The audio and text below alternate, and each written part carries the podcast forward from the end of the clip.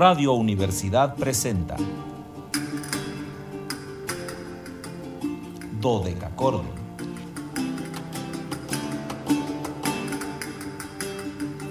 Un programa para encontrarse y reencontrarse con los autores y composiciones de la antigüedad, el medioevo, el renacimiento y el barroco.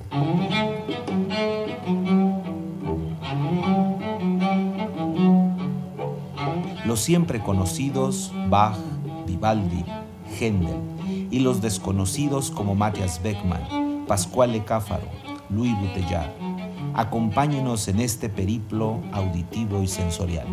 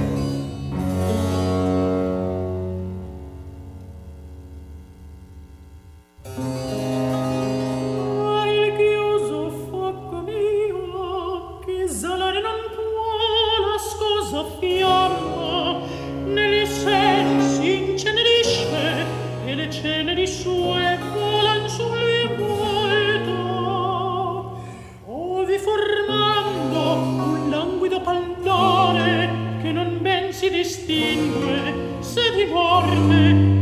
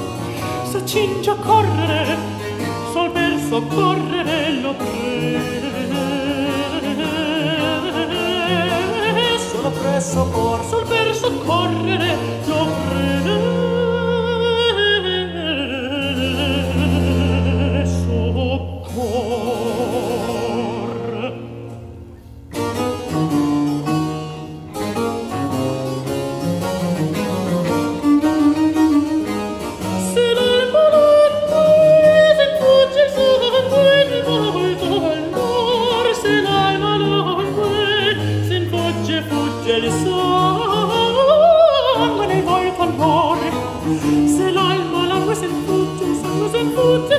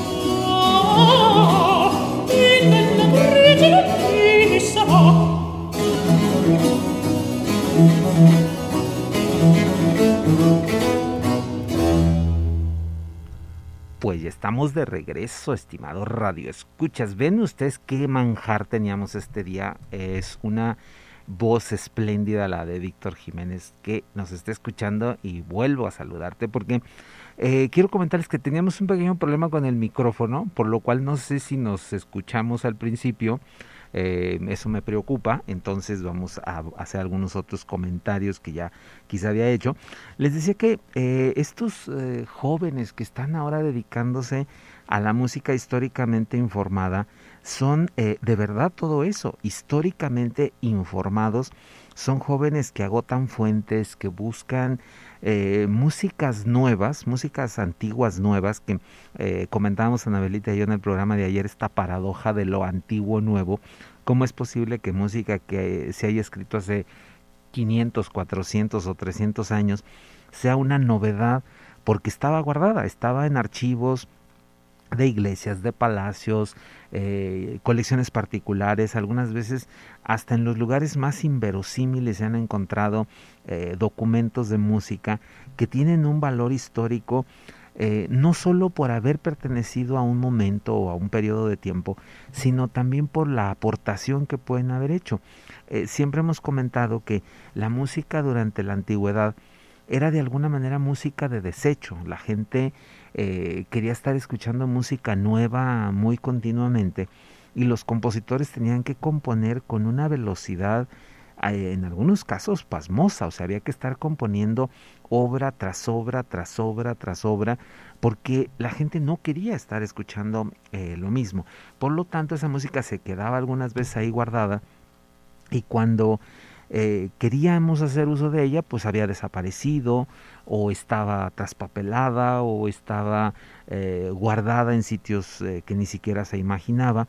Y esta generación de, de, jóvenes como Víctor que están muy acuciosos al fenómeno histórico, ya no solo al fenómeno sonoro, porque ustedes están escuchando la calidad de su voz, él tuvo ocasión de formarse con uno de los monstruos más grandes de la ópera del siglo XX que es Montserrat Caballé, a quien bueno también va mi admiración siempre para esta cantante maravillosa que a muchos nos acompañó eh, pues toda nuestra niñez, nuestra infancia, crecimos escuchando las grabaciones de Montserrat. Claro, Montserrat Caballé no participó del estilo históricamente informado, se acercó de alguna manera a ciertos elementos este, barrocos a través del libro Parisotti, como la mayoría de los cantantes que estudiaban y que era la cercanía que tenían con las músicas antiguas en ese momento.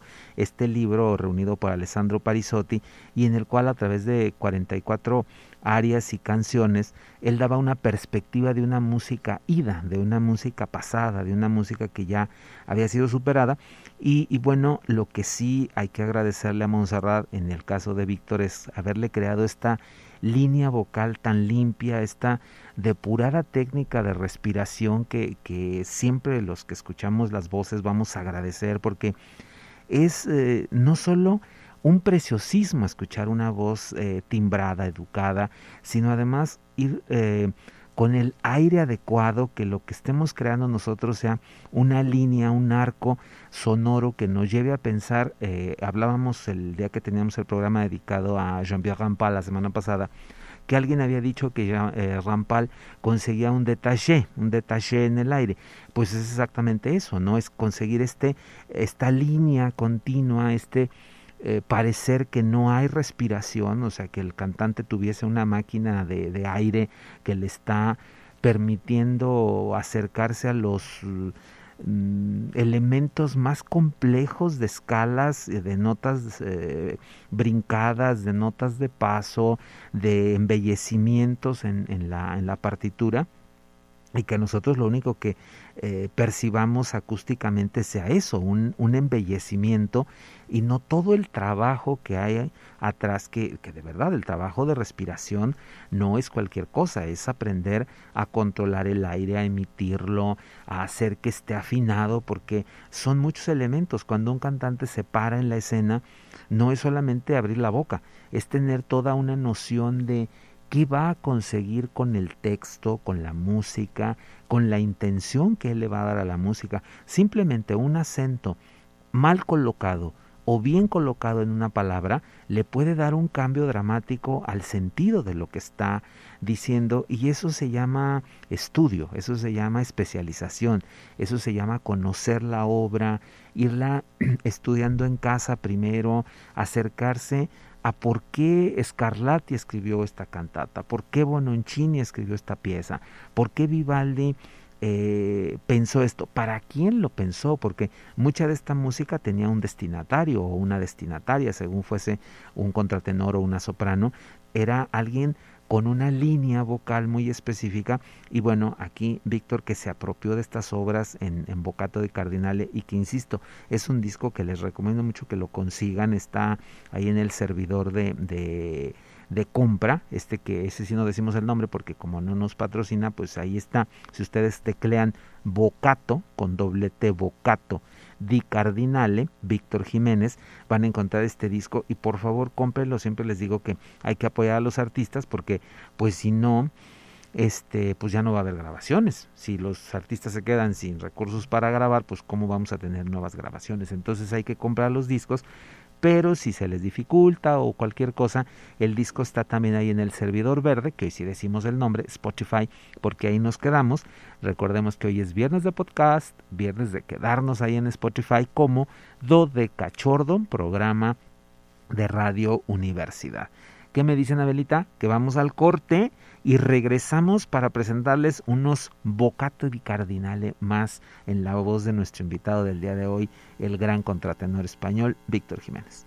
Pues ya estamos de regreso, estimado Radio Escuchas. Fuimos, venimos, estuvimos mensajeándonos con Víctor, que nos está siguiendo a través de la radio. Vuelvo a saludarlo nuevamente, vuelvo a agradecerle su disposición para ser nuestro invitado número 50. Bueno, he mencionado mucho eh, el, disco Bocato de Cardenale, pero no les he comentado que aquí lo acompaña el ensemble Rigodó, que hace una eh, un soporte musical maravilloso también, es una cosa eh, increíble y ya no quiero hablar porque quiero que escuchen más música porque si no pues no va a haber música, ¿verdad? Y alguien me va a decir que hoy hablé mucho y que no tenemos nada, nada, nada, nada, nada de música. Y bueno, vamos ahora con Vivaldi, por supuesto no podemos tener a Víctor Jiménez sin tener a, Vivaldi.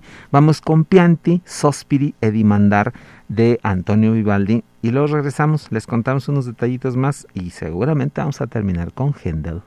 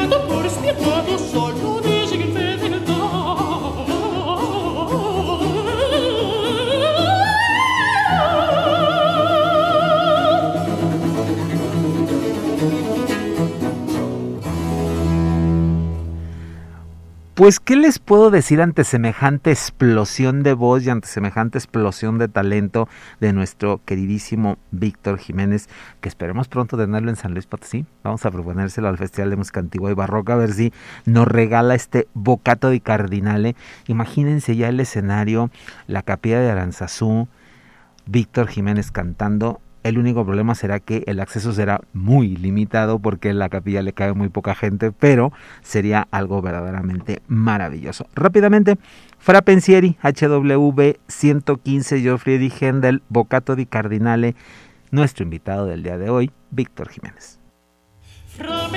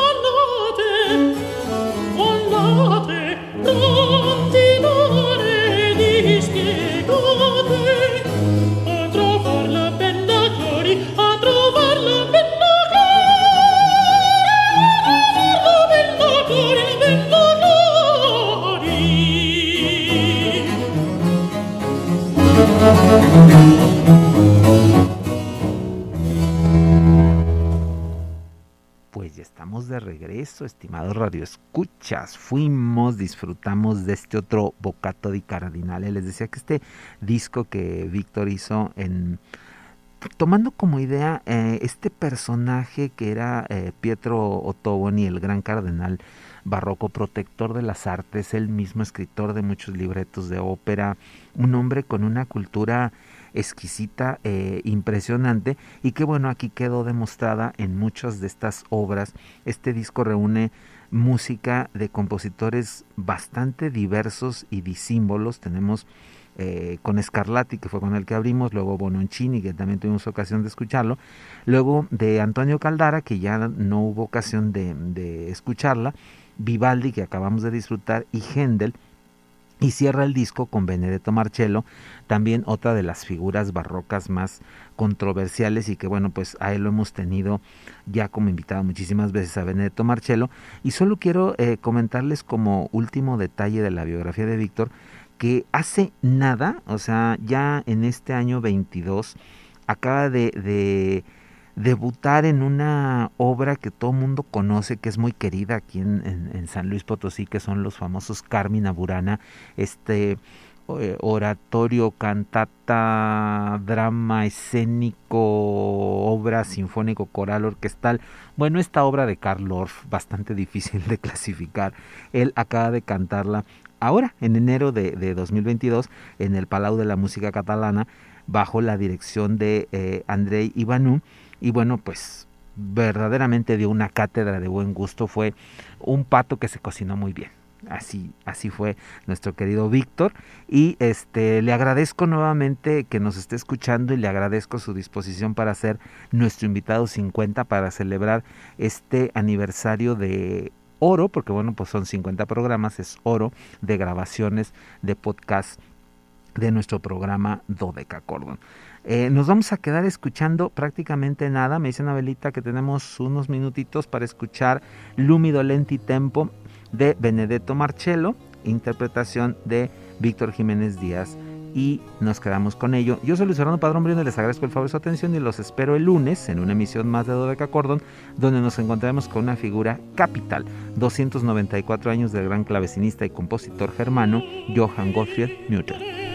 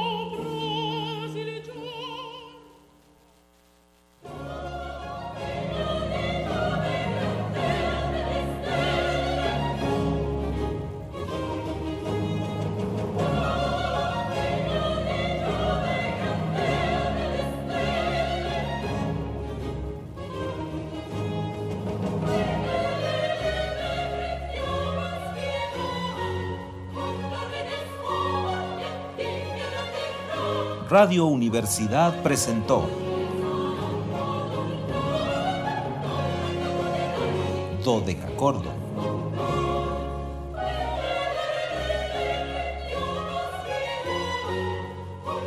El espacio para compartir con los grandes autores de la música del pasado.